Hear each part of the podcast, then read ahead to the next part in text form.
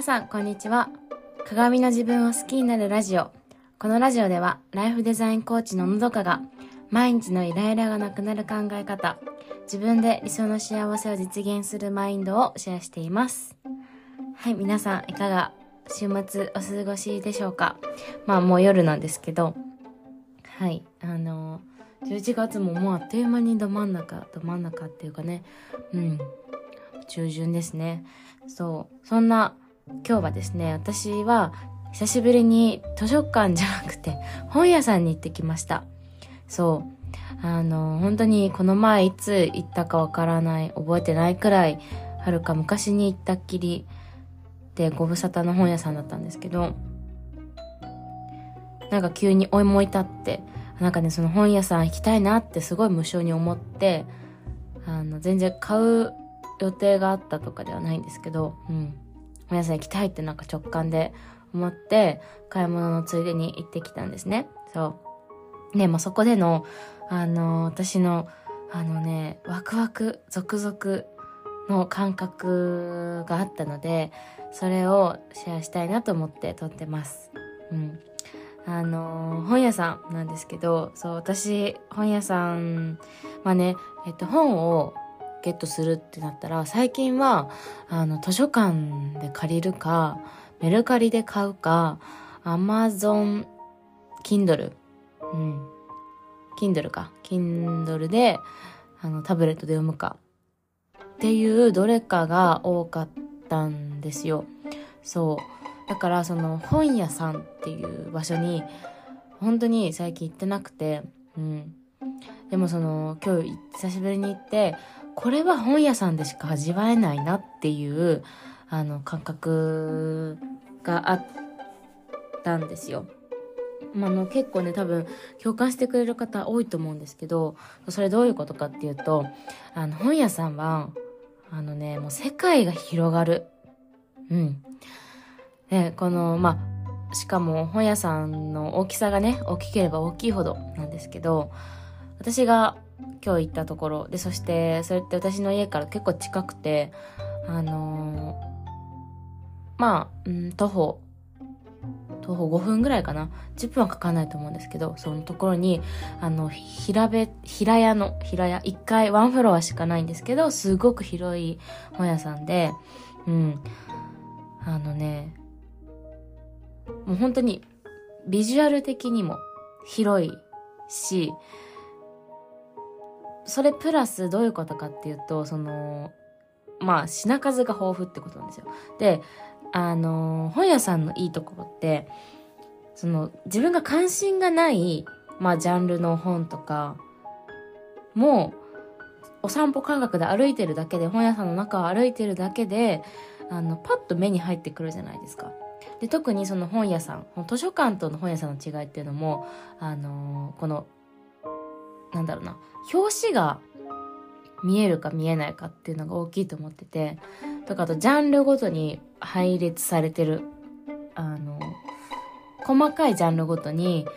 置いてあるかどうかっていうのも図書館とは違うなと思ってて、そう、その、もちろん背表紙でね、あの、収納されてる本もあるけど、その、一押しの本とか、最近、新刊とか、そうな、ベストセラーとかの本が平積みだったりとか、その、な本当に見える形でディスプレイされてるじゃないですか。あと、まあ、あの、店員さんが作った、ね、あの、ポップあの、なんかちょっと話の内容が書いてあったりとか。うん。本当に見せる感じのディスプレイがしてあるじゃないですか、本屋さんって。本屋さんならではの、あの、だと思うんですけど。そう、だからそれによって、今まで自分が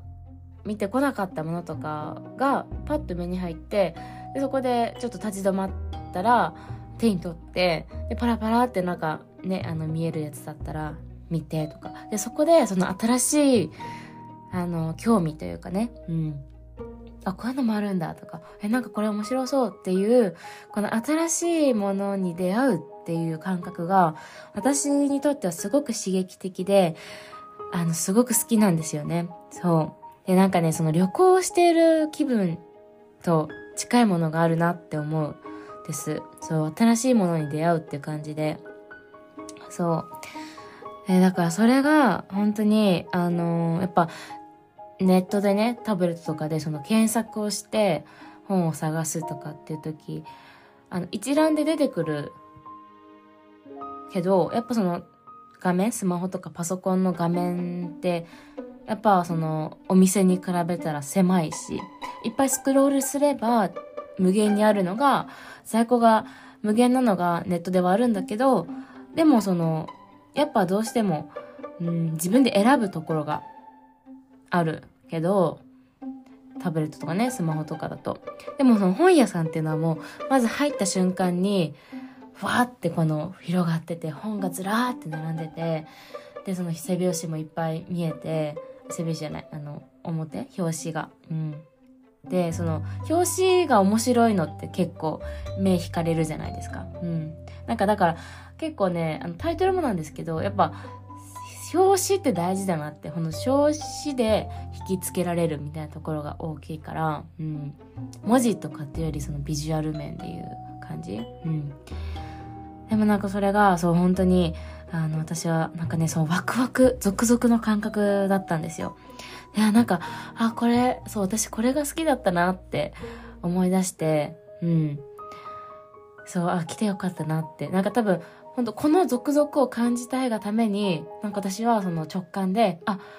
行きたいって思ったんだなって。そう、その直感で思った時は、その続々とかワクワクの感覚、思い出してなかったんだけど、多分潜在的にというか、なんか遥か昔の記憶で、あ、こういうの、こういう感覚得られるっていうのがあるから、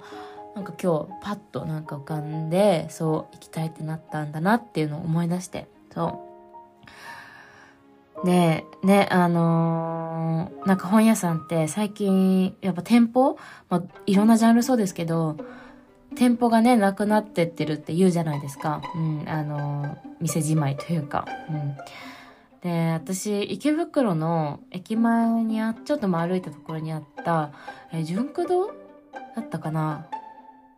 あの、8階建てとかの大きいビルに、それこそ階によってジャンルが違うっていう、すごいですよね。そう。で、レジとかもう十何台ずらーって横並びになってる大きい本屋さんがあったんですけど、そこが多分数年前に、あの、閉、閉館になった、その店舗は閉館になったっていうのを見て、あんな大きいところで池袋のね、都会のど真ん中の本屋さんでさえなくなるんだって思って、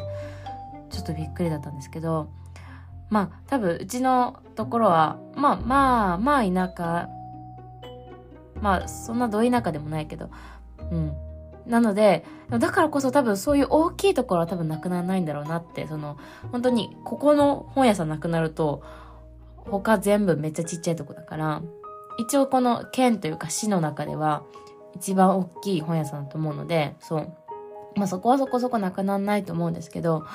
うん、なんかやっぱその感覚って言うとさっき私がね話した感覚、あのデジタルでは味わえない、このリアルでのアナログ的な店舗の本屋さんっていうところでのこのワクワク続々はやっぱなくならないでほしいなって思いましたね。そう。そうなんかね、その知らない世界とか、なんかまだ見ぬ物語がギュッて詰まってる感じがするんですよね。そう。なんかその、もちろん、はるか昔のことだったりとか、あのーね、あの地球の裏側の国の話とかももちろんそうなんだけど、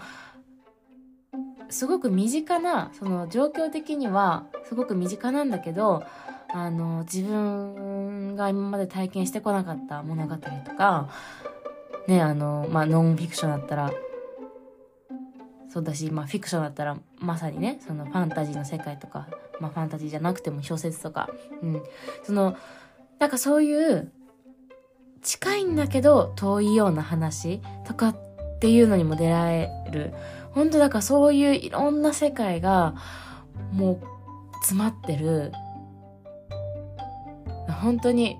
なんだろう、もう世界ですよね。あの、本屋さんって。そう、すごく、大好きな場所。私、文字もそうだし、あの、普通の小説とかも好きだし、雑誌ももちろん好きだし、絵本も大好き。で漫画も大好きだから、そう、あの、なくならないでほしいなって思うし、また、あの、行きたいなって思います。そう、なんか刺激を求めに、私はまた行くと思います。はい。今日はそんなお話でした。皆さんお聞きいただき、ありがとうございました。えっ、と、インスタグラムもやってますので、ぜひ、あの、遊びに来てもらえると嬉しいです。この概要欄にリンクがありますので、そちらからポチッとお願いします。はい。それでは今日も皆様、えっ、ー、と、まあ、来週ですね。来週1週間も、あの、素敵な、毎週に、ウィークにしましょう。それでは。